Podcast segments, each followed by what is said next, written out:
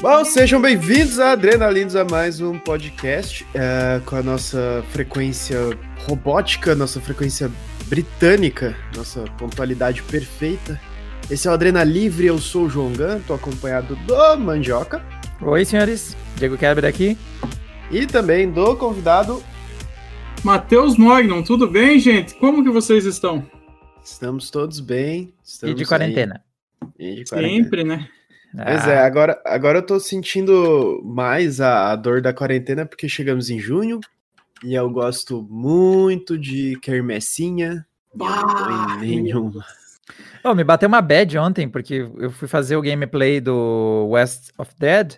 E aí no chat alguém disse, nossa, põe um chapéu, porque eu tinha colocado um chapéu na minha cabeça, porque, né, jogo de cowboy, daí eu quis fazer uma bobagem ali, coloquei um chapéuzinho na minha cabeça. E fui procurar um chapéu, né? Ah, vamos ver. Às vezes eu tenho tanta tralha aqui em casa, vai que tem um chapéu meio de cowboy. Aí achei dois chapéuzinhos de festa junina que eu tinha no armário, que eu nem lembrava. Aqueles que eu comprei cinco minutos antes de ir de uma festa, só pra fazer de conta que eu me esforcei.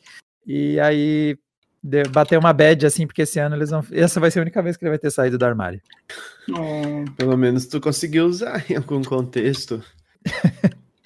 Pois é, cara, eu tava com planos, inclusive a gente tem isso registrado. Teve um Pijos que a gente gravou lá quando 2020 ainda existia, ainda, ano normal. E eu comento contigo meus planos de festa junina para esse ano, que eu ia marcar minhas férias em junho.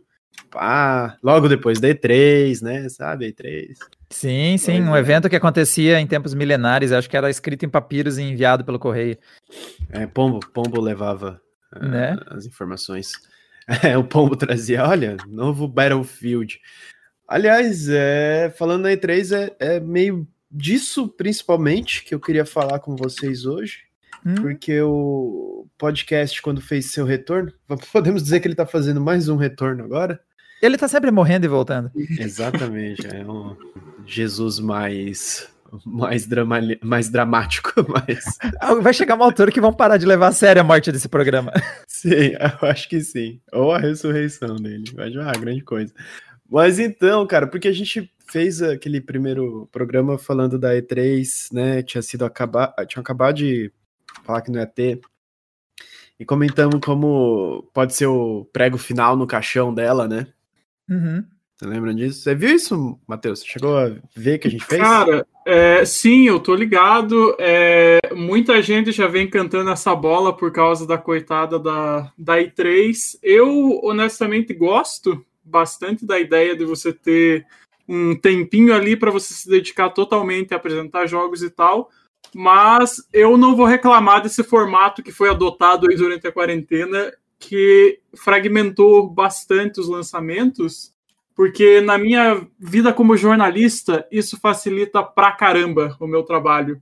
Porque, tipo, às vezes do nada você tá trabalhando, fazendo umas notícias meio boring e, sei lá, lançou um novo jogo. Tony Hawk chegou agora, sabe? Tipo, é, eu, eu gosto desse, desse rolê de, de ter um, um evento surpresa a qualquer momento. Eu acho isso sensacional. Então, a minha opinião é bem parecida com a sua, mas ela vai no sentido contrário. Eu tô com muita saudade da E3. eu tô saco cheio dessa parada pulverizada. Aí é um evento aqui, é um evento lá, aí é dia evento, muda o horário, muda o dia, não sei. Eu ficar olhando o que vai acontecer, o que deixa acontecer, não consigo, não consegue mais levantar a hype pra galera, tipo, ah, vai ter esse evento aqui, mas não é outro Sim. dia. E tipo, E3 era uma correria do. Cara, ano passado, meu Deus, quase me esgoelei. Mas, tipo, era uma semana inteira dedicada a jogos. Sim. Foco total nisso, apresentação de um jogo atrás do outro. Eu sabia o que, que ia estar acontecendo em que horas. E tô com saudade. Tô com é, muita é, saudade. Eu tava lembrando da E3 esses, esses tempos que eu, que eu ajudei na cobertura. A gente fez vários, várias transmissões ao vivo no Adrena, né? Uhum, e eu lembro que eu acho que, foi, eu acho que foi um domingo que eu fiquei, tipo, muito tempo. Eu e o João cobrimos o Xbox e, o, e a Bethesda, assim, tipo, uma atrás da outra, assim. É. Foi. É, era cansativo demais, cara, mas tinha tanto momento legal. Eu, eu acho que eu nunca vou esquecer do, do momento que o, o Keanu Reeves apareceu no, no palco da Xbox, cara, para anunciar Cyberpunk. E quando a Bethesda teve a coragem de, de anunciar que Fallout o 76 ia ter NPC, cara. momento. Nossa, assim, isso foi um momento. É, pulverizou de um jeito. Eu acho que, na verdade, tá no, o que tá me irritando um pouco aqui fez o extremo oposto de um jeito muito violento. Eu tô me perdendo já. Esse é. lance de ter 7 milhões de eventos, um cada dia, eu, é, tirando aí os grandes nomes, volte e meia, tá aparecendo do nada umas coisas, que nem você mandou um aviso ali perguntando se a gente ia cobrir o evento da EA. Eu não tava ligado que tinha o evento da EA. Ah, não, mas aí se deu uma comida de mosca, Diego. Não, porque não, esse mas... evento da EA separado tem com E3, sem E3. Não, sim, tudo bem, mas aí vai ter evento da Ubisoft, eles vão fazer Paranauê deles, vai ter EA. É. Ah, teve aquele evento da PC Game Show que foi para frente, depois foi para trás, depois mudaram de dia, essas coisas. Cara, tá ficando difícil de acompanhar tudo isso, né? Em partes é, é bom porque um monte de gente que não tinha espaço tem espaço, mas por outro lado também tá cansativo acompanhar isso. Exato, exato, sabe? Eu acho que podia ter uma comunicação melhor entre eles, tentar dar uma ajuda. Porque, pô, da Ubisoft vai ser lá em julho. É. Aí não, não dá aquele. Porque a vantagem da E3 é que você tinha essa semana que era tipo, é tempo de games. Isso, você focava, né? É, exato. Aí você tinha, tipo, até o site da Capricho postando notícia de jogo. Os caras eram foco total. Agora fica, tipo, pô, é, o evento da do PS5 foi dia 11, da EA vai ser dia 18. Daí nessa semana a gente tem esse ato aí, aí a Microsoft resolve, ah, quer saber, vou atualizar o Windows. ah, mano. tipo, mas esse outro lado que o Diego trouxe é muito interessante, é muito importante e é muito vantajoso. Realmente você dá espaço. A gente teve a Guerrilla Collective, né? Uhum. Que foi super legal, foi três dias, uma apresentação por dia. Eu acho que eles exageraram, minha opinião é que eles exageraram. tipo, é, porque você tem mais de uma hora por dia, deu quase 4, 5 horas aí de indie. Isso não atrai tanto a atenção da galera, mas ao mesmo tempo são eventos voltados para jogos indie, o que é muito bacana. Então, eu acho que principalmente para os jogos indie, que não tem aquela força toda sozinhos, ia ser legal você criar um, um embalo, né? Uma uhum. onda. Uhum.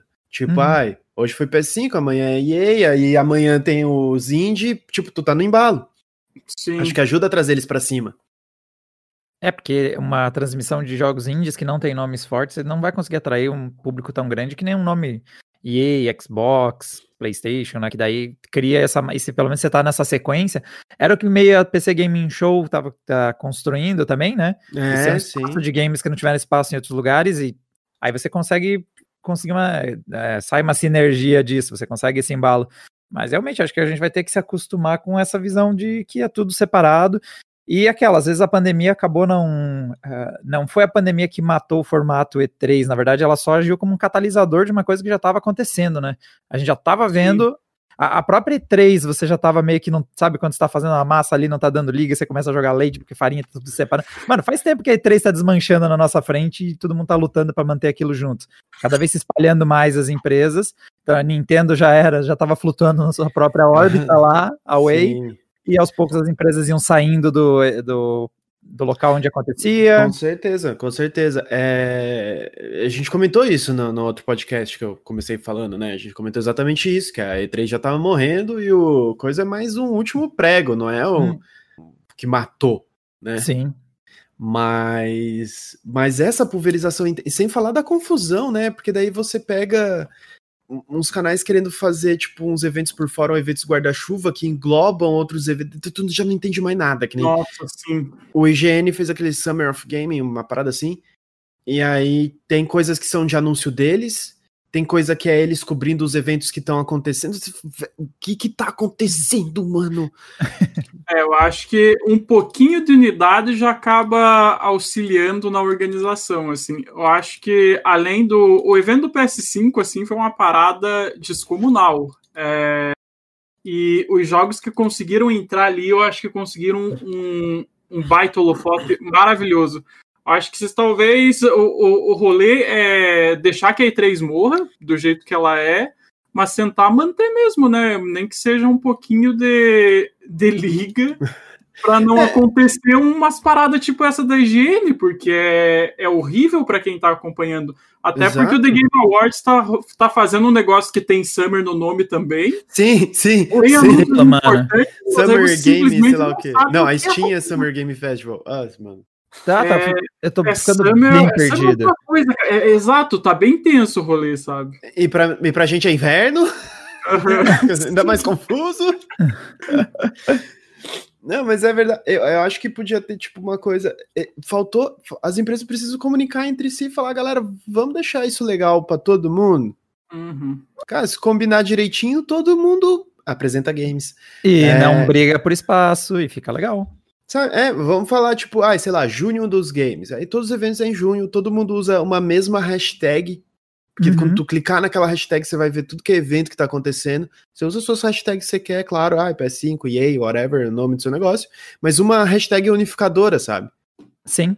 E junta as coisas, tenta juntar. E faz um site colaborativo. A própria ESA, né, que é a Electronic Software Association, que organiza a E3, que tem a participação de várias empresas, a própria ESA podia oferecer um site unificador falando: olha os eventos de junho. E não fazer essa coisa louca de um evento querer falar que ele é um evento e tem outros eventos dentro dele, que isso é o que mais me irritou nessa parada. Sim, sim, a gente não consegue mais se localizar o que, que é o que, né? Então fica difícil você parar para saber para onde olhar. Quem agiu, quem até que ainda está fazendo isso legal, eu gostei muito dos eventos da Microsoft e da Sony de exibir games. Eu acho que eles conseguiram fazer uma coisa que é difícil, que é mostrar bastante jogos, mostrar alguns até um pouco menores, às vezes, dar um ritmo legal para apresentação, porque senão você cai no erro que foi aquelas primeiras PC Gaming Shows que a gente viu, que era um ritmo incrivelmente lento, hum, Nossa, sim. poucos jogos, você ah, acaba sim, mas, é, mas Xbox e Playstation sabe fazer evento, né, cara? E, mas eles também estão nisso de, ah, vou fazer minha parada aqui os outros que se explodam, não tem uma comunicação. Uhum. E o que é um tipo, erro? Tipo, o Xbox fez metade de um evento em maio e vai fazer outra metade agora em julho, que daí são os Nossa. exclusivos deles, né? Uhum. uhum. Então, é, eu acho que... jeito, do... Sim, é, a, o problema da Microsoft eu acho que foi exatamente isso, porque é interessante quando você pulveriza desse jeito pela atenção que você recebe do público, né? Tipo, uhum. quando, quando começam os, os, anúncios e chegam as novidades, ou redes sociais como o Twitter, assim, explodem de, de comentários e tal. Só que a, o que a PlayStation conseguiu ali juntando tudo num pacotão foi muito acima da média, tanto que, né, acho que foi a live que mais deu deu pessoas juntas no adrenalina da história, né? A é, cobertura do evento do PS5. E no é... YouTube, e deve estar tá entre as mais do YouTube no geral, mano. Tinha 2 milhões de pessoas assistindo, sei lá. É, vai brigar Exato. com o quê? Com, a, com gente lançando foguete, esse treco. Basicamente. É, é outra coisa que tá super pulverizada, né? Gente lançando foguete, cada empresa lança um. Cada algum lança um para um planeta, vamos combinar uma semana em que todo mundo vai para um planeta. Mas, é, mas isso faz mais sentido, porque eu acho que 2020 é um ano que a galera quer fugir da Terra, assim. Hum. Então, realmente, eu acho que Nossa. essa energia foi renovada. Eu gosto que o design do PlayStation e os foguetes são uma conexão também bastante visível. nota-se, nota-se. Cara, e vocês viram o. Tem, tem a galera aí que já tá estimando o tamanho do PlayStation 5, né? Considerando a ah, porta USB e tamanho do controle, parece que o negócio vai ser gigante, né? É. Ele parece bem alto. É uma torrezona mesmo. Vai, vai ser, ser grande. Louco, cara. É, é, na verdade, não tem erro, né? A porta USB, esse padrão universal, Sim. sempre garante que a gente sabe o tamanho das coisas quando tem uma num dispositivo. Sim, Cara, sim. organizar a sala com esses consolão vai ser um negócio. com esses consolão? vamos combinar que a Xbox não é tão alta, mas é uma torinha também. Né? Exatamente, né? cara. O negócio é um quadradão ali, um caixotão. Ai, adoro o Diego falando uma torinha depois de eu falar do consolão. É. cara, é, tipo, eu eu vou Mas vocês lembram que... o PS3 era um trambolho também? Nossa, o PS3 era um primeiro negócio... PS3. Tem que esperar o Slim, galera. É, eu tava pensando muito nisso, cara, porque se eu não tiver que ir atrás de um console por propósitos profissionais, eu vou esperar o Slimzão da massa, porque Cara, o, o, Xbox, o tanto que ele evoluiu, assim, desde a primeira versão, Xbox One, no caso. Sim. Que Nossa, o primeiro mano. é um caixotão imenso também.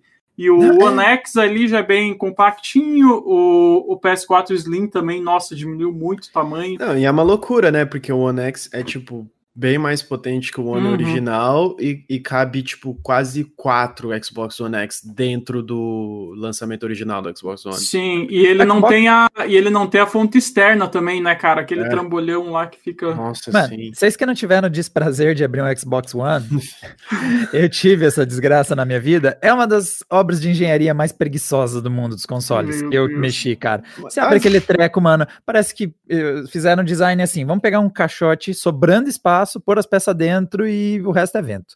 Não, pelo, menos, pelo menos não queimava, né?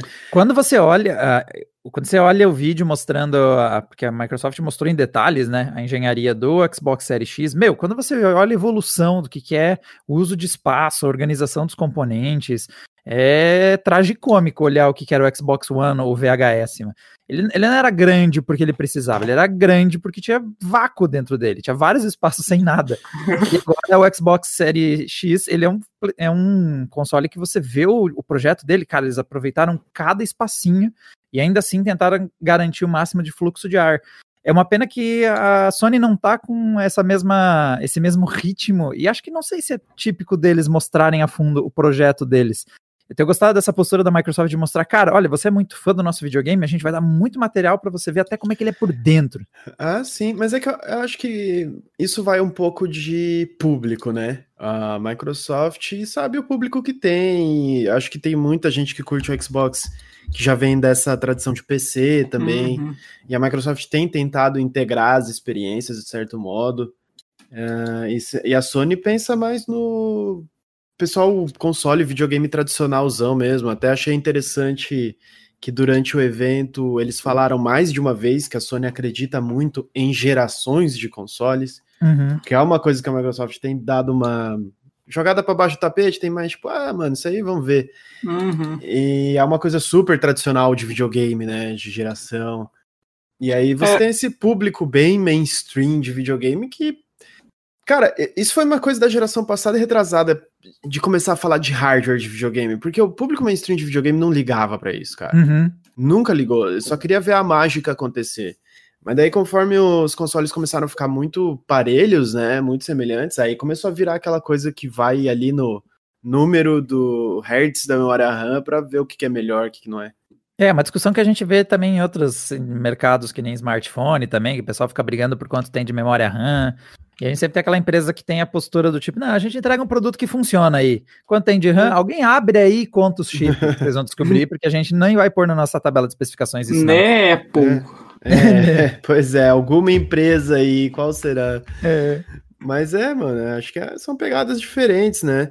Mas, Sim. pô, tipo, deu para ver que no fim, não dizendo, do, não do ponto de vista técnico, estético, nada disso, só do ponto de vista de, de de popularidade, de chamar atenção, eu acho que acabou, no fim, se provando válida a estratégia da Sony de ficar quieta, né?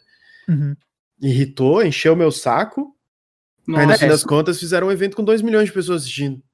Pois Mas... é, é, eles, eles conseguiram transformar a ausência de informações em muita expectativa. E felizmente eles conseguiram atender isso simplesmente mostrando o console deles, porque tinha muita gente que estava sem mas... esperança, já que eles simplesmente iam não iam mostrar isso aí agora, sabe? Não, mas, mas eu acho que o que foi o negócio do evento, claro, foi mostrar o console, mas mostrar o console não teria a força, não deixaria os fãs satisfeitos se não tivesse mostrado depois de mostrar vários jogos bons. Sim. Que esse que é o negócio, eles mostraram o console, mas depois de mostrar gameplay com HUD e tudo de Hatchet and Clank. Sim. Novo Homem-Aranha. Horizon Zero Dawn. Eles vieram com tudo, cara. Uhum. Foi, eu, eu só, gostei do evento. Eu só vou deixar aqui a minha nota de repúdio ao cara que achou uma ideia maravilhosa começar o evento com GTA V, cara, porque Véio, tinha uma galera aí loucaça nos rumores de GTA 6, viu aquele logo do, da Rockstar, ah, não, aquilo assim, foi não, sujeira. aquilo foi Nossa. extra engraçado para quem viu a nossa live.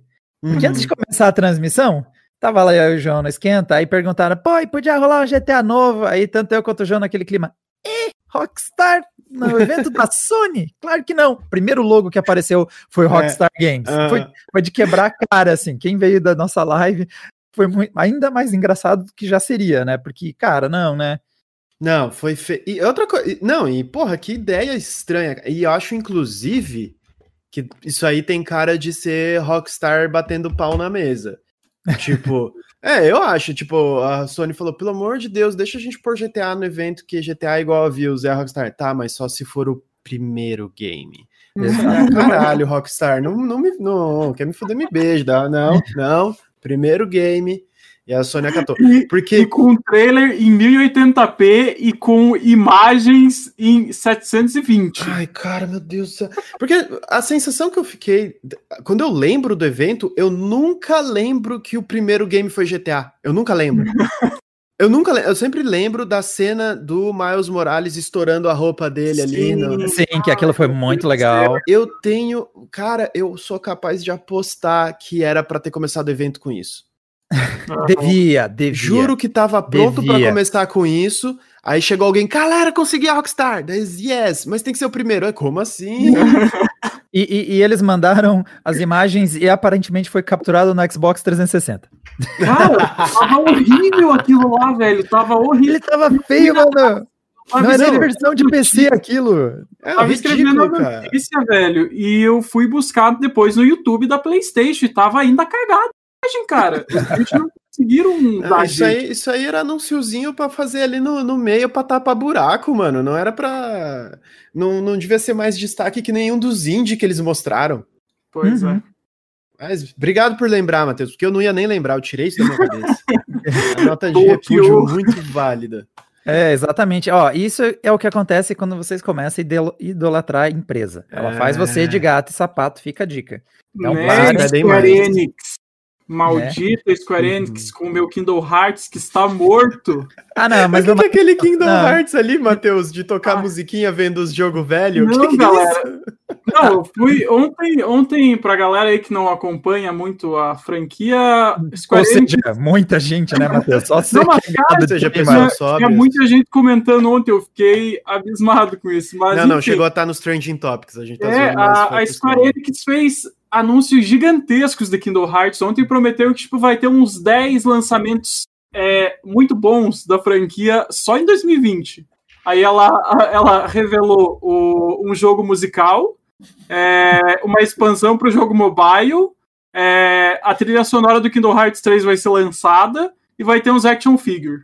Tipo, não, é e, aí, o jogo galera. musical não é nem novo, velho. É tipo, é novo, Sim. mas assim, é, é, tocar musiquinha em cima das imagens do jogo antigo. E, velho, eles já fizeram uns quatro jogos assim. e sabe qual a pior parte? Se você é fã da franquia, você tem que jogar porque eles vão dar um jeito de colocar a história principal no meio disso aí. Cara. É horrível, horrível. Palhaçada, mano. Não, não dá mais. Não, ninguém. Assim, o Matheus é o maior fã de Kingdom Hearts, mas ele é um evangelista ao contrário. ninguém me convenceu mais de que eu tenho que passar longe disso aí do que o Matheus falando desse relacionamento abusivo que a frente não, é que eu, eu acho que Kingdom Hearts é meio que nem Star Wars, sabe? Os fãs ah, é, odeiam, mas amam, porque em algum momento foi bom. Não, cara, é que, exato, é que uh, eu acho que é o ano de 2020, cara. É, começou já com DLC que realmente não precisava, era reciclagem de jogo também. É, é isso aí. Eu acho que 2020 vai ter uma um DLC, o ano de 2020. Vai ter o final verdadeiro depois. Não, vão, vão estender essa porcaria. Separadamente. Vai ser, vai ser um jogo musical também, do jeito que estão as coisas, né? Só pode. Eu tô com medo que chegue 31 de dezembro e aí a gente entra em 2022. 2020.2, né? Ah, não, não dá não, cara. Não estendam esse vai ano. Um, um prequel. 2020 zero, é prequel, vai voltar. Ah, ah, é, pois é, cara, mas... Oh, e falando do, oh, falando do jogo do Homem-Aranha, eu já, agora, essa altura eu já me perdi porque rolou um uma coisa meio dupla personalidade, uma loucura ali no, nesse jogo do Homem-Aranha, que hora chama de DLC, hora chama de jogo novo, hora chama de DLC, mas em outra jogo hum. completo, mas meio que DLC. Não, não, já esclareceram isso, é um standalone. É, foi, foi executivo fazendo executiça, sabe? É. O cara, é, o cara foi falar e não sabia direito, aí a, a Insomnia que teve que ir lá esclarecer, e foi louco que, tipo, foi umas quatro horas, assim, sabe? Tipo, todo, todo o site de, de, games ali publicando, meu Deus, é jogo, não é, é DLC. Não, o engraçado é isso, porque eu vi o trailer, eu entendi exatamente o que era. Aí vai uhum. um investidor que nunca pegou um videogame na vida, fala uma bobagem e começa a virar uma loucura. Pois Mas é, é ele é, é, tipo, tem vários jogos que fazem isso, tipo, o próprio Uncharted, né? Depois do 4 a gente teve o Lost Legacy, uh, Far Cry, tem o Far Cry New Dawn. Tu pega a engine ali, dá uma recauchutada, mas faz um jogo separado. Sim. E não, não vou julgar isso aí, porque possivelmente o jogo vai ser mais barato e, e vai ser bem bonito, eu acho, cara. Eu gosto de. Não, e tem jogão assim, cara. O meu Far Cry preferido é um desses. É o. Blood Dragon. Ah, isso é legalzinho. Ganhei é de graça esses tempos. Muito bom. E o, e o Uncharted Lost Legacy é muito bom. É outro jogo. E não dá para dizer que, tipo, ai, não é um jogo propriamente dito. É, cara. Sim. Então... É, cara, é, mudando um pouco de assunto, mas uma parada que eu acho interessante a gente falar, que me chamou bastante atenção no evento também, é, são os exclusivos temporários do PlayStation 5, porque uhum. a Sony investiu pesado nisso. Inclusive, eu acho que até o Godfall, assim, que foi anunciado como exclusivão do PlayStation 5, eu acho que ele pode chegar no Xbox futuramente também. Com toda certeza. Godfall que me perdeu 100% nesse trailer novo. me perdeu 200%, cara. Eu tinha mínima, ele tinha meu interesse no primeiro trailer, no segundo trailer eu disse, mano, não Godfall, vai rolar. Godfall, eu tava, Godfall, eu tava tipo, ah, daí no segundo trailer, uh, uh. É, ah, não, eu... eu... achei, pô, sei lá, a temática. Não na minha cabeça gostar desse jogo. Nem no primeiro? Nem no primeiro. É, não, nunca, nunca também, nunca vi Parecia a coisa mais genérica do mundo. Uhum. Desde o é, primeiro trailer. É o jogo feito ali na mesa de reunião, sabe? Exato, exato. É, junta, junta aí o que dá dinheiro. Eu acho que, eu acho que o, um dos jogos que eu mais fiquei feliz de ver, assim, tipo, foi bem underdog no, no evento da Sony, foi o novo Oddworld, que é, Oddworld. Que eu, é exato, Soulstorm, uhum. que eu não esperava ele aparecendo lá, eu já tinha escrevido sobre ele faz um tempão. Eu jogava muito quando eu era pequeno. Tinha medo também, mas jogava bastante. É, e é muito legal que é, é uma galera muito indizona, assim. O cara queria, tipo, o sonho dele era fazer cinco jogos da franquia. E aí ele não tinha dinheiro para fazer, tá ligado? E aí agora, tipo, tá voltando com tudo. É, é muito interessante ver esses, essa galerinha aparecendo também, é, sabe? É legal mesmo. Oddworld, eu comento que é um tipo de game que era o indie antes da gente chamar os jogos de indie. É. né? Ele saiu pro PS1 como qualquer outro jogo, mas tu via que aquilo ali não era normal. assim. Sim. Nossa, eu jogava muito. Eu acho que foi um dos primeiros jogos do PS1. É, era muito legal. O line-up do PS1 que eu tinha era um jogo de futebol, Spyro e Oddworld, daí, com, com as paradas muito loucas ali de escravidão e classes. Bem o meu, crazy. Meu primeiro jogo no PS1 foi Street Fighter 02. Zero, japonês ainda. Zero. Nossa. Joguei aquilo, mano. Nossa. A gente era feliz e não sabia. Ah, sabia, sabia sim, cara. Eu, eu, eu, olhava e falava, isso vai acabar e eu vou sentir falta. E eu Nossa. tava assim.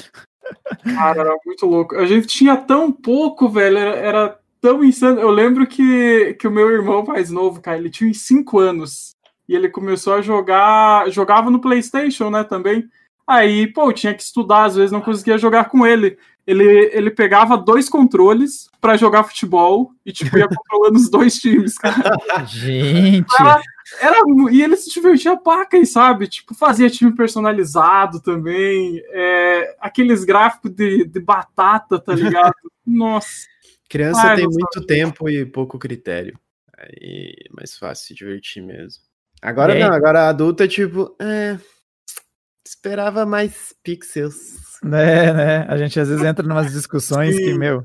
É, é velho, tá. É bucho. Bom, a gente, tá, a gente acabou falando bastante do evento do PS5, mas uh, até porque, tipo, foram mostrados muitos jogos e muitos deles são multiplataforma, que nem o próprio Matheus estava destacando, então não é só porque. Não é tanto só por causa do PS5, é pensar nesses jogos que vão estar tá por aí. O próprio um que me chamou muita atenção foi Stray, que apareceu uhum. na mesma hora no PC. Esse é outro também que eu acho que tem tudo para acabar saindo no Xbox também mais tarde. É, tipo, eu acho que é, hoje em dia, a minha opinião é que foi criada uma situação que se o jogo não é Studios, se não é PlayStation Studios, se não é Xbox Studios, pode demorar, mas vai sair em tudo. Uhum. Pô, até o Horizon Zero Dawn, pô. Pô, se até esse foi, né? Esse era, tinha muito cara de ser 100% Sony, né? Sim. Uhum. E o Death Stranding, nem duvida nada acabar não aparecendo no Xbox aí mais tarde, hein? Pois é. É. Eu adoro, eu adoro, eu adoro quando um jogo que tem tudo para ser exclusivo acaba indo na outra plataforma depois, porque daí você tem toda aquela galera que ficava falando que era merda, depois, é, vamos dar uma jogadinha, né? Vamos ver, é. né? Agora pode gostar. Nossa, é, o, o Hellblade, Hellblade foi o turning point disso, cara. Meu Sim. Deus do céu. Coisa, jogo filminho, coisa mais idiota que existe, não sei o quê. Hellblade 2, nossa, Xbox Series X. É. Cara, eu queria, eu queria enquadrar essa situação do Hellblade, assim, porque é, é mágico o que aconteceu. É, não, é cabuloso, cara. E é um pouco triste, né? Porque tem uma galera que com certeza curtiu o game no PlayStation e não vai conseguir jogar a continuação, pelo menos não por enquanto. Pois é. E vai sair para outra plataforma daí. Ou oh, franquias trocando de plataforma é uma das coisas mais ingratas que tem, né, galera? Porra. Sim, cara. Eu a tô... Capcom já fez muito isso. Uhum. É a, a, Square Enix já fez muito isso com Kingdom Hearts. Ah, mas Kingdom Hearts é palhaçada, Matheus. Que jogo é, palhaçada, é palhaçada. É, nós estamos falando de jogo que se leva a sério, Matheus. Não, mas falando de jogo que se leva a sério com um jogo que não se leva a sério, é o Sunset Overdrive agora é da Sony, né? Tipo, ele tá não, é da Insomniac. Não, a Insomniac é da Sony, mas Sim. a Sunset Overdrive é da do Microsoft, a propriedade do game. É, ainda da Microsoft. Aham. Uhum.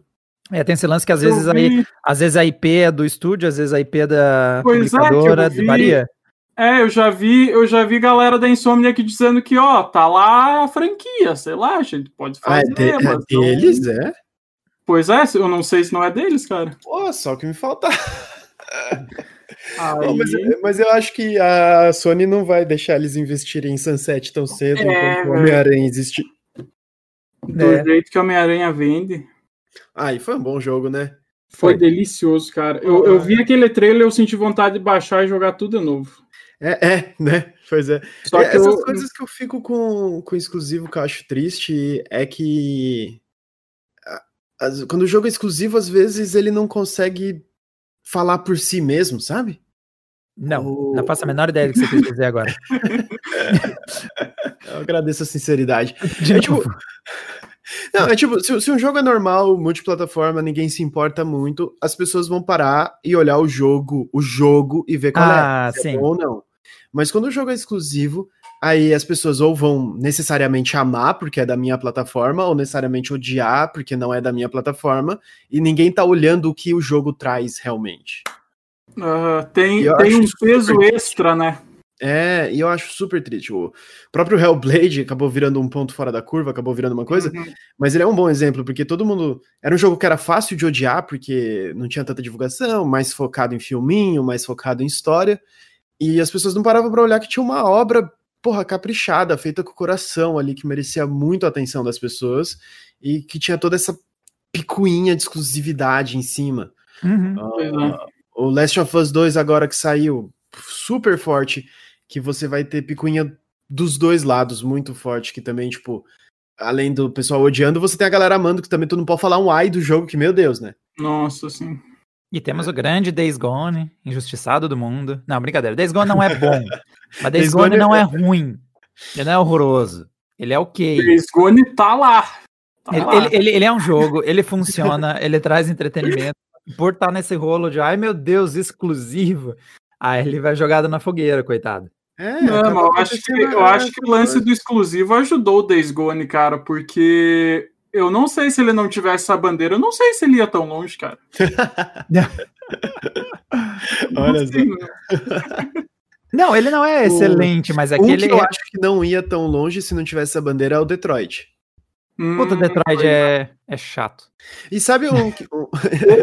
outro exemplo: Predador Hunting Grounds. Ah. Meu Deus do céu. Mas, mas um, e uma coisa que eu acho engraçado, que daí não é exclusivo, é 100% multiplataforma, mas daí sofre isso por causa da marca, é os jogos Rockstar. Uhum. Sai um novo GTA, sai um novo Red Dead Redemption, de novo você tem essa confluência de fanboysice, quem odeia, quem ama, e ninguém para e olha o jogo e diz qual é. Uhum. Você só consegue depois de anos, assim. Agora, agora tá aparecendo gente que fala, que tem coragem de falar, ah, a história do GTA V não é lá, essas coisas. E eu falar isso no lançamento, mano. Ah, sim, você ia ser atropelado, Olha, seu é. hater. Né? É, é, engraçado isso, cara. Tipo, essa coisa que vira. Claro, é normal, mas enfim, é, é uma tristeza, é uma tristeza do nosso meio. é isso que eu queria dizer. É, Pensando no, tem... no Homem-Aranha. É, o nosso meio tem sérios problemas de lidar com uh, opiniões diferentes, né? É. E é, é. engraçado é. que você vai achar opiniões diferentes. Dentro do Adrenaline, cara, Detroit recebeu nota máxima, tinha recebido nota máxima na nossa análise. Ah, sim, e, sim. Eu acho um pedaço de lixo, eu acho um saco. Uhum. Eu não eu, consegui nem jogar, eu larguei. Ele, ele, tem, ele tem mérito. Pra terminar, cara, ele, ele tem mérito na, na, nos gráficos, na atuação, na, na parte técnica, ele tem lá seus méritos. Agora, mano, que história manjada, da, que enredo chato. E, tipo, esse jogo se escora 90% no enredo, porque o gameplay é arrasta pra cá, aperta um botão. É, é o não, gameplay que segura. É esse, é esse sim é um filminho interativo, né? E aí a história é um clichêzão. Então, tipo, o plot twist, se você você sente o cheiro dele vindo faz muito tempo, antes de ele acontecer. Então, não, é bem xaropinha. Mas recebeu uma nota alta porque quem testou na época, o Losada, gostou. É. Vai ter diferenças uhum. de opinião, então a gente não tem um consenso dentro do Adrenaline, porque vocês acham que vai ter Sim, consenso o próprio, fora, né? o próprio Days Gone mesmo, você estava defendendo agora, mas esse é outro que eu dei uma jogadinha e falei, tipo, tem coisa melhor para jogar. É, sabe? Realmente acontece isso, e é isso que. essa discussão é válida, e esse é um debate válido, porque numa dessas conversas acabam sendo levantado ponto. Porque eu acho que o nosso. Uma coisa que eu pessoalmente tenho muito forte é que game é muito caro. Videogame uhum. é muito caro. Sim. E eu penso que o, parte do nosso trabalho, quando a gente está cobrindo games, é conseguir deixar o mais claro possível para uma pessoa, principalmente quando o jogo não tem demo, se, se aquilo vale ela arriscar comprar ou não.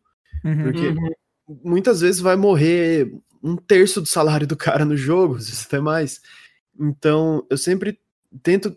E eu acho que essas discussões são interessantes, porque, tipo, se eu gosto muito do game, eu vou falar que eu gostei, claro, eu vou tentar apontar o que eu não achei legal, mas às vezes o Diego vem e aponta uma coisa que eu gostei, que o Diego não achou legal, e pelo viés do Diego, o cara ouvindo vai, não, nesse caso eu concordo com o Diego, se o jogo faz isso eu não gosto.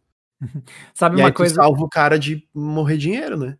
Sabe uma coisa que eu não tenho muito saco? E, e, eu sei que é polêmico, tipo, é uma coisa que é minha e não serve muito para as análises, mas eu não tenho muito saco por, por esse formato da Sony que eles vêm usando muito de terceira pessoa, aquele jogo em cima do ombro com um jogo metido a filme. Às vezes uhum. isso me cansa. Então, God of War, o último God of War eu larguei, sei lá, tinha feito um terço do jogo. Eu disse, eh. O primeiro Last of Us eu larguei também.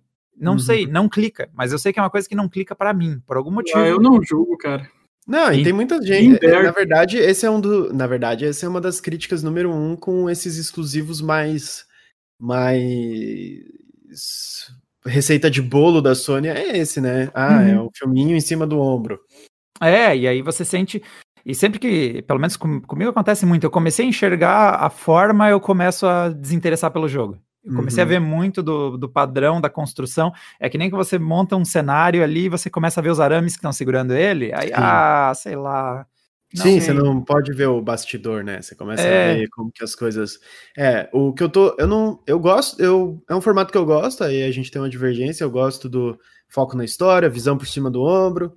Não ligo uhum. para FPS, mas o que tá me cansando é que a maioria desses jogos é sempre você ter um companheiro, que é para eles ficarem contando história, conversando entre si. Isso tá virando uma muleta. Uhum. Aí eu tô cansando disso aí.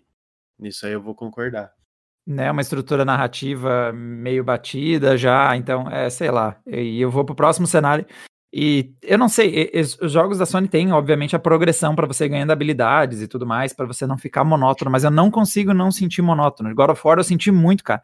Eu vou pro próximo cenário bater para as próximas pessoas meio que o gameplay não me ganhou e a história eu fiquei com aquela sensação de, tipo, não sei, esse formato já cansei. Aí acabei largando. Last of Us, ele, ele, parecia mais, ele parecia mais uh, versátil, mas não foi bastante também para eu querer me dedicar para ir até o final. E eu sei que é uma coisa que, tipo, o Last of Us ou God of War são jogos ruins, duvido. É o meu gosto mesmo que tá entrando em ação aqui. É, pois Sim. é. Querendo ou não, uh, próprios jogos da Rockstar são meio assim também, de ah, visão em cima do ombro. Principalmente o Red Dead Redemption, né? Que é bem arrastadão pra tu focar na história quando você tá nas missões principais, né? Uhum. É. E aí Mas você vai ver. A Sony tem um jeitinho dela de fazer. Sim, é, é o mesmo caso de, por exemplo, o Gears, que eu testei recentemente ali, o Tactics. Pô, Gears é um, é um problema crônico da série, todo mundo já sabe. Ela é extremamente repetitiva. Chega uma altura que você não aguenta mais ir para a próxima sala, baixar a barra de vida que está em cima do próximo monstro que apareceu. Tipo, é um saco isso. Abaixa, tira. É, pega cover, faz aquela barra em cima da cabeça daquele ali e é a zero. E é isso infinitamente. Só que, por exemplo, Gear Statics é um formato que eu gosto, então, e até rola um multitasking ali, dá para ficar vendo uma outra coisa enquanto vai passando teus turnos. E, de novo, é uma uhum. coisa de preferência. E é difícil, né, lidar com a questão de escrever análise, porque eu, eu ao longo do, da análise do Gear Statics, eu sempre fui deixando claro, olha, se você gosta desse gênero, ele é um jogo legal. Mas uhum. eu sei que um monte de gente vai olhar para isso e, mano, isso é um saco. turnos, jogar por turnos, entendeu? É 2020, como assim jogar por turnos? Cara, eu, eu adoro eu, turnos. Eu passei, eu, eu, tô, eu tô passando por uma experiência interessante atualmente, porque eu conheci Desperados 3, uhum. que é um jogo que tem tudo para eu odiar ele. E eu simplesmente não consigo parar de jogar. Olha! que ele é. Ele é um jogo RTS, né? Sim. É, de estratégia em tempo real. Coisa que eu nunca jogo por vontade própria. Só se meus amigos me obriguem, eu vou jogar um RTS. Ele tem historinha de cowboy, que eu também não costumo consumir por, por vontade própria. E, e ele é, é, meio stealth, assim, né? Eu, jogador de COD Warzone, é, não sou muito acostumado com essas métricas de gameplay também. Mas eu achei tão legal o jeito que ele uniu tudo isso, cara. E é, e é uma experiência bem, assim, concisa.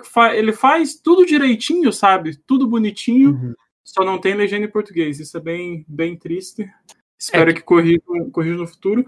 Mas é, é uma parada que surpreende, sabe? É, às vezes é, a galera não fica tão ligada assim nessas receitas que estão sempre aí que acabam deixando passar jogos que são tão maneiros, mas porque são um pouquinho diferentes, é, acabam caindo no esquecimento, sabe?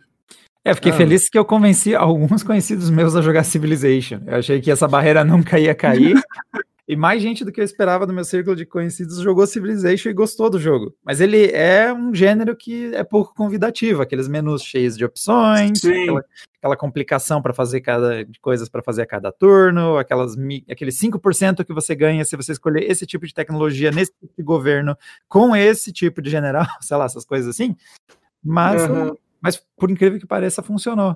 Então, é, o famoso nicho, né? Esses, no caso, são nichos. Uhum. Mas o, o, o, problema que eu vejo é quando esses jogos fazem muito sucesso e como começam a acabar ficando intocáveis, aquelas coisas imaculadas, e tipo, que nem o Diego falou, ah, 2020 turnos. Mano, 2020 e não tem ninguém reclamando da porcaria do negócio da, da engine da Rockstar que eu tenho que ficar socando o meu A ou X pro maluco correr. Ah.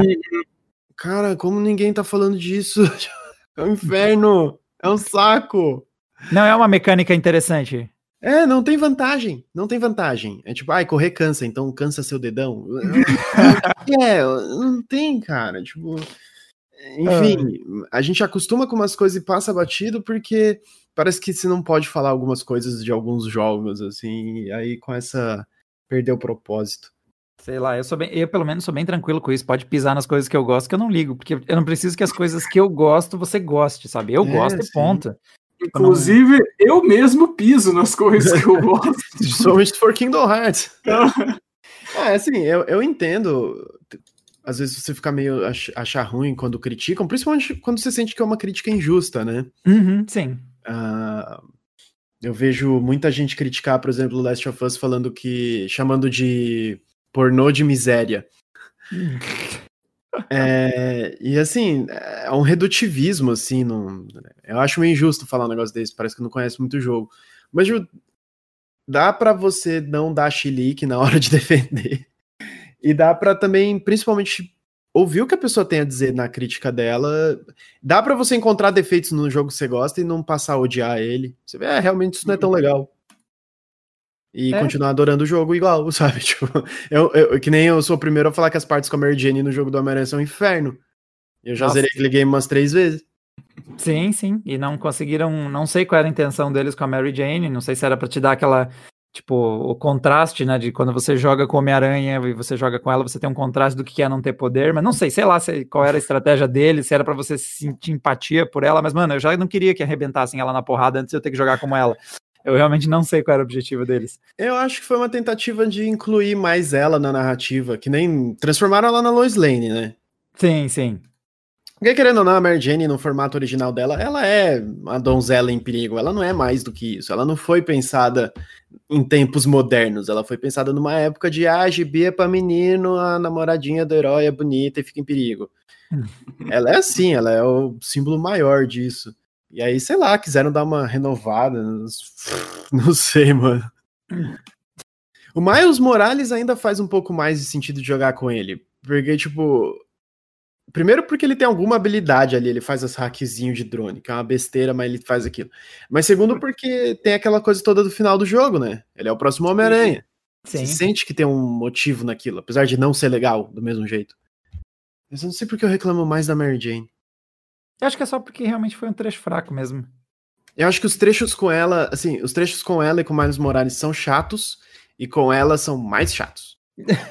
tipo, mas por acaso do destino, assim, o que tem que fazer com ela não é tão legal. Tipo, a parte com o Miles Morales, que você tem que escapar do Rhino, eu achei já mais legalzinho um pouco e tal. É que, né, é, é um jogo em que você pode ser o Homem-Aranha por 98% do tempo, sabe? Por que não 100? É. É, Exatamente, cara, por que não 100? E, aí até, é... e aí é um dos jogos que quando eu tava criticando ali o formato da Sony e tudo mais, né? Ele é um jogo ainda com bastante ênfase na história e tudo mais, mas eu fui até o final faceiraço porque o gameplay é uma delícia. Sim. Uhum. E é diferente do que estava acontecendo em God of War, com Last of Us, que eu acabei largando, porque, tipo, não, tudo bem, a história tá legal, mas não tô me divertindo tanto assim nas partes de gameplay em si e acabava largando. Sim. É, o. Cara, o Homem-Aranha é. De tudo que eu já joguei na minha vida, é o melhor início de gameplay, assim, de todos. É... Eu não lembro como é que começa o Homem-Aranha.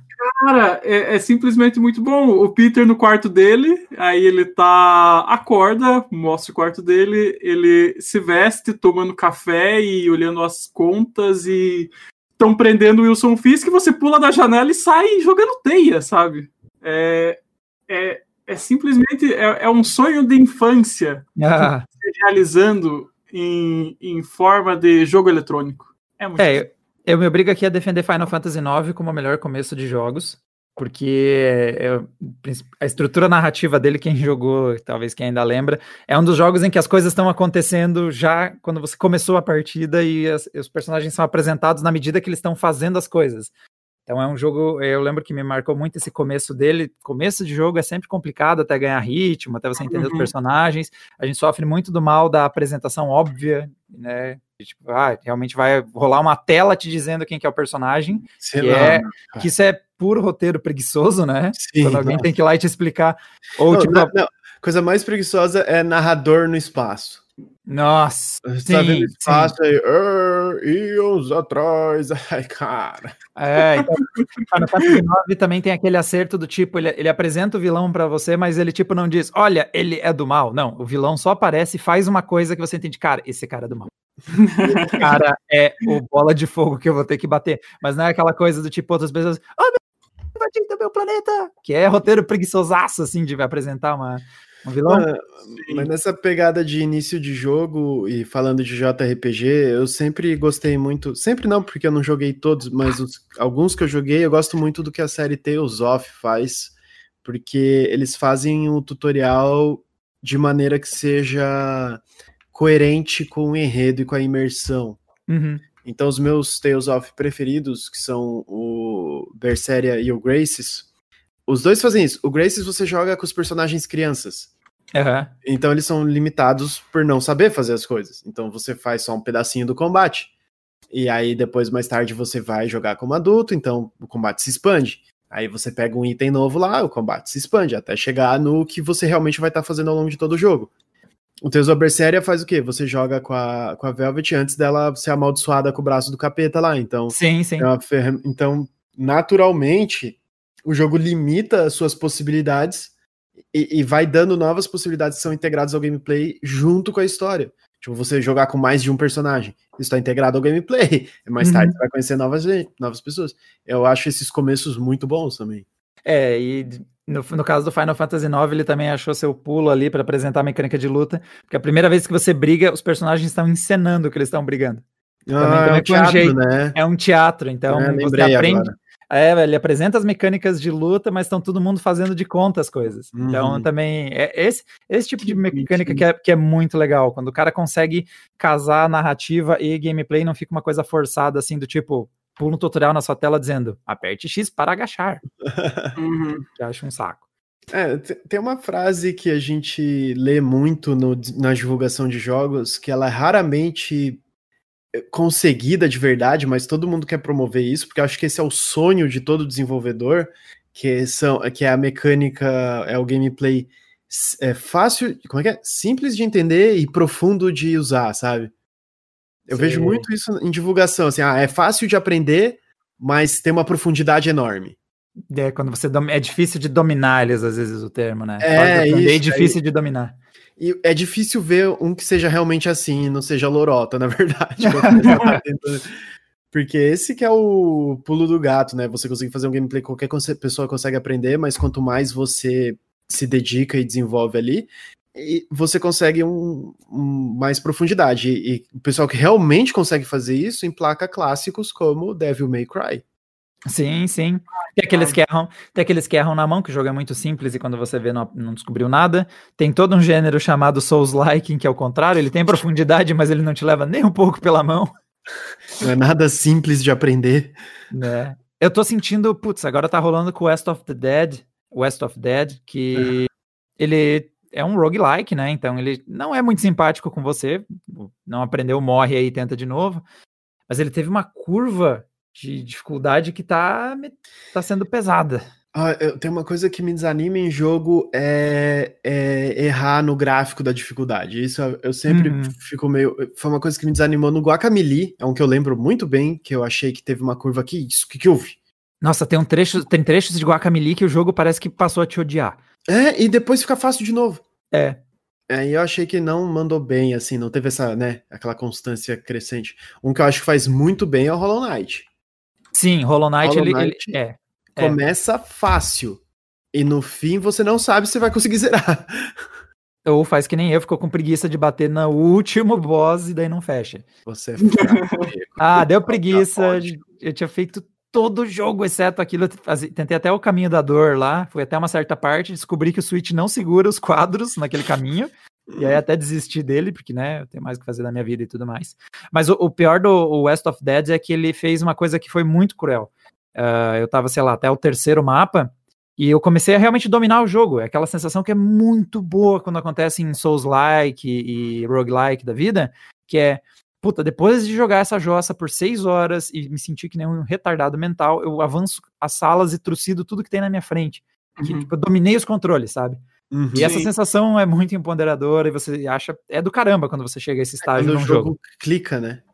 É, só, só que o que, que o jogo tinha feito até aquele momento? Eu tava conseguindo atirar nas coisas e eu usava bastante o recuo. Então eu recuava bastante, atraía, atacava de novo e tudo mais. Aí o jogo começou a introduzir alguns inimigos que recarregam a vida e uns curam os outros. E aí o jogo passou a me obrigar a jogar de um jeito completamente diferente e pronto subiu a, a dificuldade, ele, ele, introduziu um novo tipo de inimigo, difícil de enfrentar, e a, a, quantidade tinha aumentado em relação às salas anteriores. Ele, ele, em vez de fazer, sei lá, vou introduzir um inimigo novo, em baixas quantidades, para você dominar, enfrentar ele, e depois ele passar também a estar grandes quantidades, não.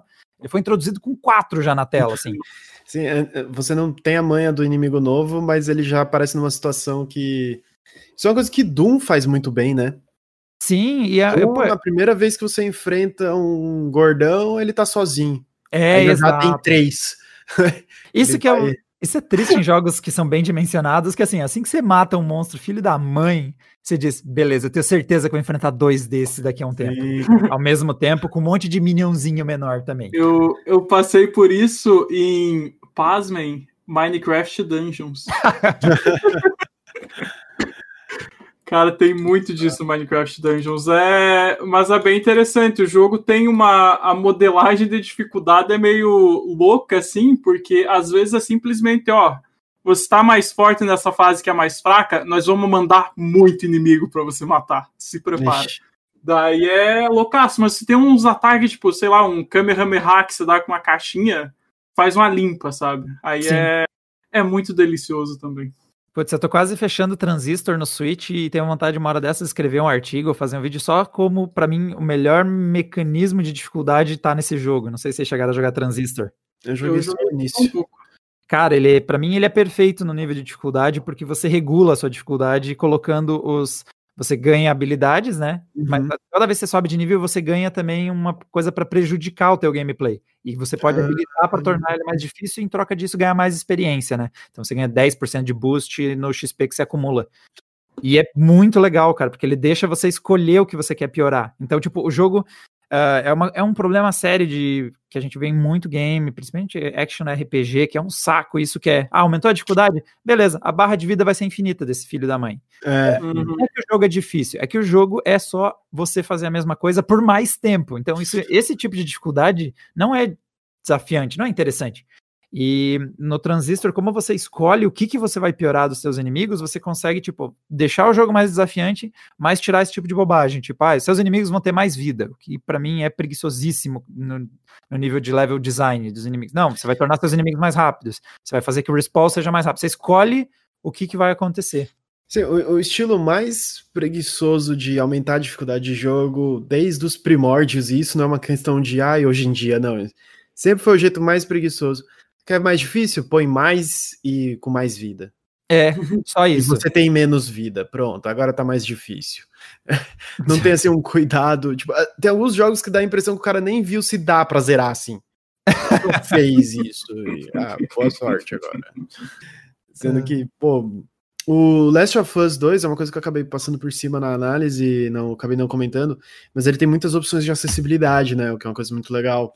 Uhum. E ele tem. Você tem como fazer a dificuldade super personalizada, que é outra coisa que eu gostei muito também. Super é um exagero.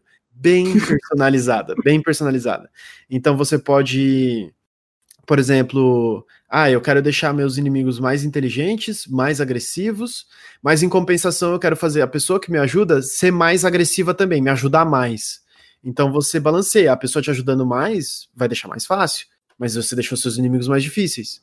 Ou então, não quero perder kill pro meu ajudante, quero fazer tudo sozinho. Mas aí então vou diminuir um pouco a dificuldade dos meus inimigos também. Você pode fazer coisa a coisa, sabe? Ou então não aguento mais os cachorros, diminui a dificuldade deles. É mais assim, separado. É, que é melhor também, se ajusta melhor para sua para sua experiência, experiência é, você deixa do, do, jeito que você quiser. Porque tudo do normal, eu acho que o jogo não é a experiência ideal dele. É, ele não passa aquela coisa de. Principalmente por causa dos recursos. Porque o, a pegada do Last of Us, a pegada desse tipo de jogo, né? Não só Last of Us, mas esse tipo de jogo pós-apocalíptico, etc. É isso, tipo, nossa, eu não tenho recursos, eu não consigo fazer nada, tudo é tão difícil. E no normal ele não te dá muito isso, porque você acha recurso pra caramba. Você pode varar todo mundo de bala se quiser, porque depois vai ter um monte. Uhum. Então é legal você ajustar a experiência, sabe? Tipo, e aí às vezes a pessoa ela não quer ficar tendo dor de cabeça para fazer stealth, ela não quer isso aqui, mas quer ter essa experiência de gerenciar bem os recursos. Então você pode uhum. diminuir, mexer só nisso. Eu acho isso legal.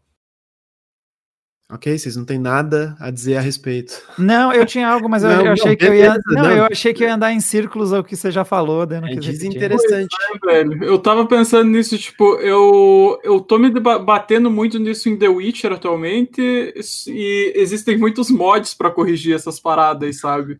Tipo, não, é The Witcher não faz isso, é o inventário é limitado e eu queria mais. Baixa um mod aí que você infinito, é, dinheiro, é, não, vamos deixar mais difícil, então vamos limitar ainda mais mod para limitar inventário, sabe? Sim. É, esse é um mundo que eu não conhecia no PC, a, eu, eu tava familiarizado, mas não, nunca entrei hard, assim, estou fascinado com isso, assim, e é... E é legal ver, tipo, poxa, as, as empresas aplicando isso já nativamente, né? Mas uhum. fica. Mas a grande pergunta é: fica mais legal jogar Witcher com algumas modificações? Definitivamente. Olha. É, É que, cara, tem, tem os mods qualidade de vida que eu ainda não, não usei, mas a cada dia que passa eu quero muito fazer uma live usando todos eles, assim, só para eu aplicar. Por exemplo, é, viajar para qualquer lugar do mapa. É, é, você viu que eu fiz um artigo. De, você viu que eu fiz um artigo com os 10 mods não pornográficos mais populares do Nexus Mod? Não, mas é, é verdade, porque se você coloca os pornográficos, é diferente o ranking. Cara, mas, pois é. Mas você viu esse artigo? Sim, exato. E tem muito, tem muito mod assim que é questão vital assim para você. Mas eu, eu como eu tô começando agora, eu tô indo só nas paradas extravagantes, tipo Gerald careca. É... Extravagante, Diego. Olha, tu é extravagante. Jogando, jogando em pessoa, tá ligado? Tipo, são coisas assim que realmente modificam bastante o negócio. É, é não, que esse do não... bolso sem fundo e da viagem de qualquer lugar tava lá na lista.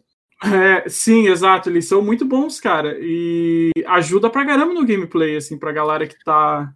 É, é que, é que fica incomodado e já jogou tipo 500 vezes e quer fazer um speedrun ou uma parada mais focada sim, na história. Cara.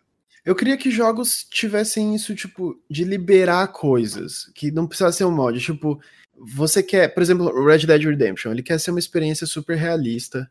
Eu entendo, mas é um pé no saco. Você não tem viagem rápida, o bagulho tá lá no Judas Perdeu as Bolas. Por que que depois de zerar ele não libera? Olha, parabéns, agora você tem um teletransporte. Não faz sentido, é mágica, mas foda-se, é um jogo. Sim, pode é. jogar, é. se divirta. Uhum. Né? E, e, você usa se você quiser. E tipo, depois, sabe? Depois você zerou, você terminou, você viu a história, você teve a imersão, você fez tudo que o jogo queria. Por que eu não posso meter o louco agora? Exato. É por isso que eu estou esperando para rodar, jogar Red Dead no PC. Porque no PC esse teletransporte vai existir. É. Ainda vai dar para deixar o protagonista careca, se você quiser. Então... Isso Sim. é tão importante para o Matheus, pelo visto. Ele, ele, chega do outro lado careca e pelado. Depois do teleporte. Aliás, mod pelado é o que mais tem no Resident Evil, cara. Cara, eu tava vendo esses tempos. Tem um site que eu acompanho para eu, eu dou uma olhada nele para ver notícia de mod, assim, que tem muita gente que acompanha. E, cara, metade das publicações é mod de Resident Evil pelado. É, eu, disso, eu, acho que isso é um atestado, principalmente, da qualidade da modelagem dos personagens, né? Deixou a galera com sede. Deixou a galera interessada. Sim, velho. É, Resident Evil tem uma comunidade bem forte assim da morte. Eu acho, eu acho muito interessante que é muito forte no Brasil também. Tem bastante modder brasileiro que faz coisa para Resident Evil. É, é, sempre doido as coisas que o Brasil tá fazendo em games e a gente nunca sabe. Nossa, sim, velho. Eu falo, em toda oportunidade que eu tenho, eu falo: o Brasil é campeão de Magic e ninguém sabe. É, velho. É, sempre que eu tenho oportunidade, eu gosto de falar isso, porque ninguém sabe.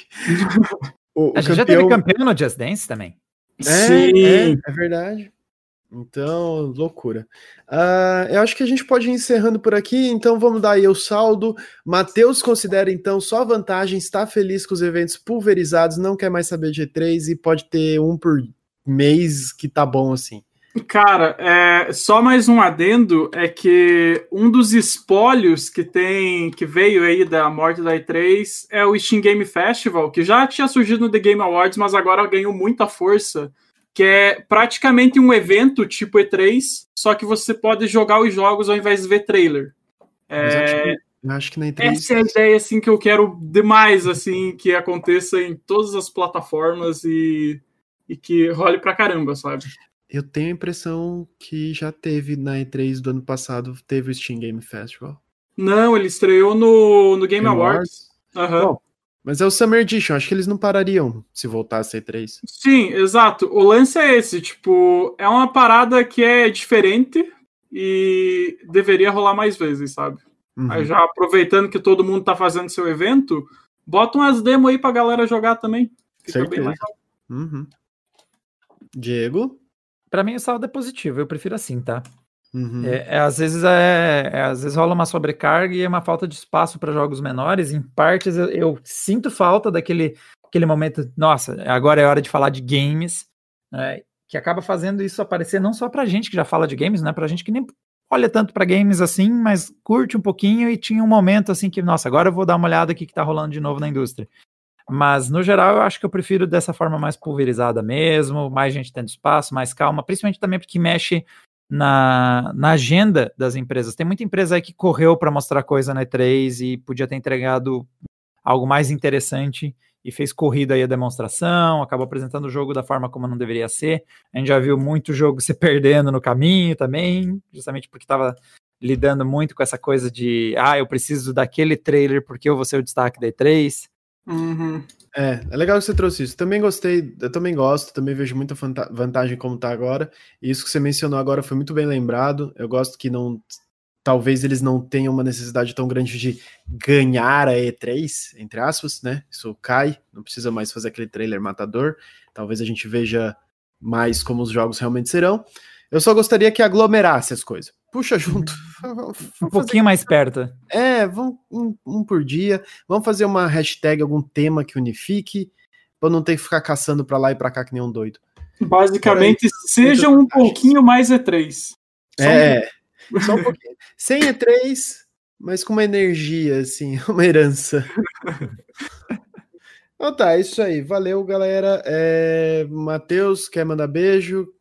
É o clássico beijo pro Guerreirinho, né? E pra minha namorada Bianca, que eu não vejo desde fevereiro, cara. Meu ah, Deus. Guerreirinho tá muito triste, cara. Quem que é Guerreirinho? Você ou o cachorro? Little Warrior, meu, meu cachorrinho, coisa mais bonita, que agora ele, ele fica dormindo no meu colo enquanto estou trabalhando. Olha que fofura, gente. Mas desde fevereiro, não tem um plano aí, né? Cara, um como é que. Contingência eu não sei como é que eu vou fazer. Sério, esses dias eu, o meu tio é caminhoneiro, eu pensei em tipo, ir de caminhão com ele lá, até lá. Só que eu não ia conseguir amor, voltar, tá ligado? Amor. Tipo, é, é muito triste essa situação, mas eu não, não posso é, colocar em perigo os meus familiares e os familiares dela, sabe? Então acho melhor.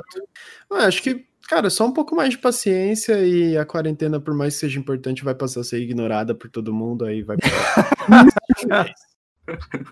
A tristeza da vida é essa. As pessoas pois é. morrem é. felizes. É, exatamente. Ia morrer igual, né? Vamos dizer. É, pois é. E você, Diego, quer mandar beijo? Não, depois dessa mensagem de esperança aí, deu, bateu a bad aqui. Então, galera, todo mundo aí, curta e não morra. É, lavem suas mães, pessoal.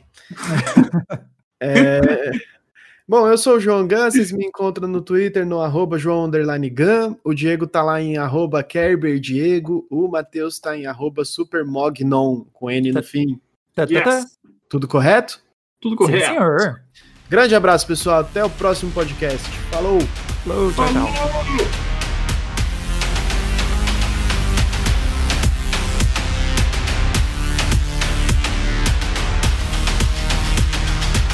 Matheus veio com a voz que parece que tava na casa. Esse falou teu parecia muito das cavernas. Assim. Ele tinha levantado, ele tava lá no banheiro e gritou. É.